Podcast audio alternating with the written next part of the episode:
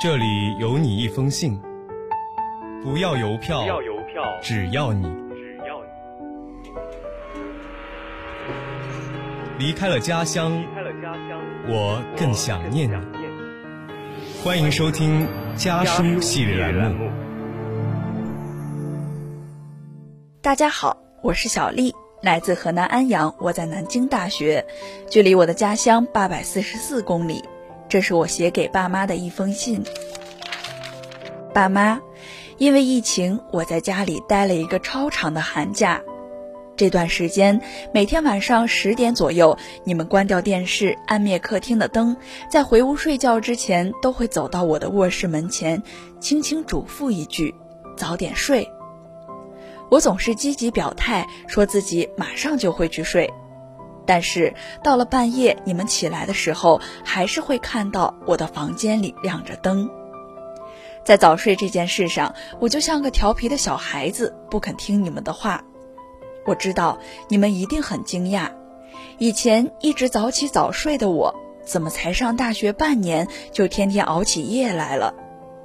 小时候的我怕黑，总是早早睡觉，还会因为偶尔睡不着哭鼻子。初高中的时候一直住校，学校有严苛的作息时间表，每天十点睡觉，五点起床。有时候作业太多，偷偷熬夜写，还要冒着被勤管老师查到的风险。所以，这么多年来，十点前睡觉早就是我的习惯了。没想到，多年养成的生物钟一上大学就失灵了。我的室友们都熬夜，我也很快就习惯了晚睡。晚上十二点之后，寝室的大灯熄灭了，四盏台灯照着四个人，四个人都在忙着敲论文、剪视频、查资料，敲击键盘的声音此起彼伏，偶尔会有人起身接水或者交流几句。深夜的寝室仍然很热闹。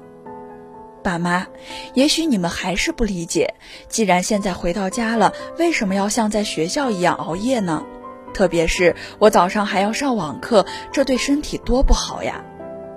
其实有的时候和你们道完晚安，我也会想，不如今天就早些睡吧。但是当我把目光移到电脑上，看到待办清单上有一半没有做完，我只好继续做我的熬夜党。你们不要以为只有上高中才累，其实进了大学一点也不轻松。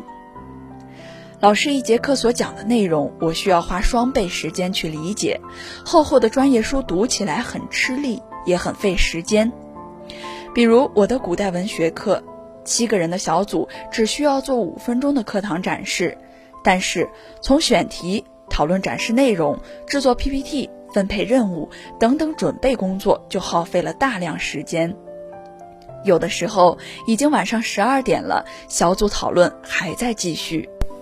半个月前，我决定考雅思，为将来可能有机会的出国交换做准备。但是真正开始备考，我必须承认，雅思比我想象的要难很多。我给自己设定了每天四十个单词的目标，但是常常辛苦的背了将近一个小时，记住的只有十几个。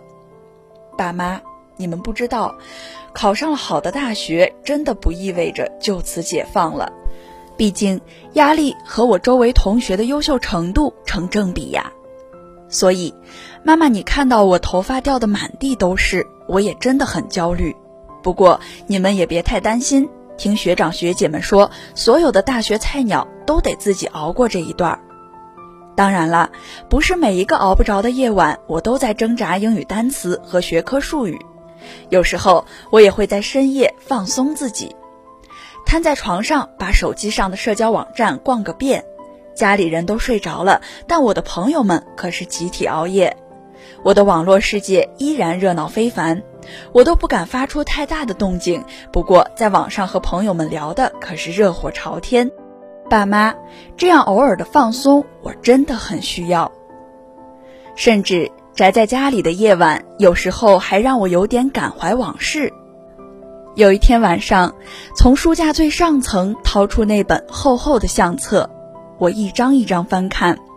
六岁时去海边玩，妈妈拉着我的手拍照。十三岁演讲比赛结束后，老师们拍的集体照；十八岁的成人礼，照片上的自己傻乎乎的，看着看着就忍不住笑出了声。我突然想要去翻看过去的书信和照片，暗笑自己小时候憨傻模样。打开日记本，看着我的流水账，发现好多都是妈妈今天做了什么好吃的。也有好几次，我在深夜读我高中的日记，看到上面激励自己、安慰自己的话语。曾经模考成绩一直上不去的焦虑和难过，数学一点点进步的喜悦，那段奋斗的时光，永远都是我最美好的回忆。我也会在灯下去翻看我喜欢的诗歌，再一笔一画认认真真抄下来。爸妈。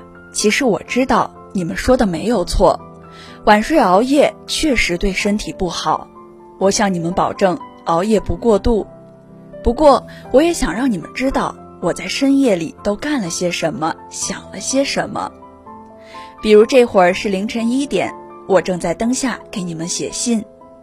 你们不要担心，我也会有分寸，不会没有节制的熬夜。离家的路很短。回家的路却很长。本期家书栏目到这里就要和大家说再见了，下一期将由我和我的小伙伴继续为您带来关于家书的那些事儿。半夜睡不着觉，把心情哼成歌，只好到屋顶找另一个梦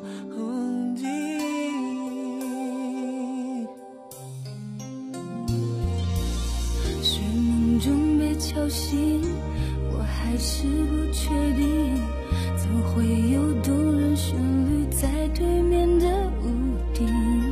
我悄悄关上门，带着希望上去，原来是我梦里常出现的那个人。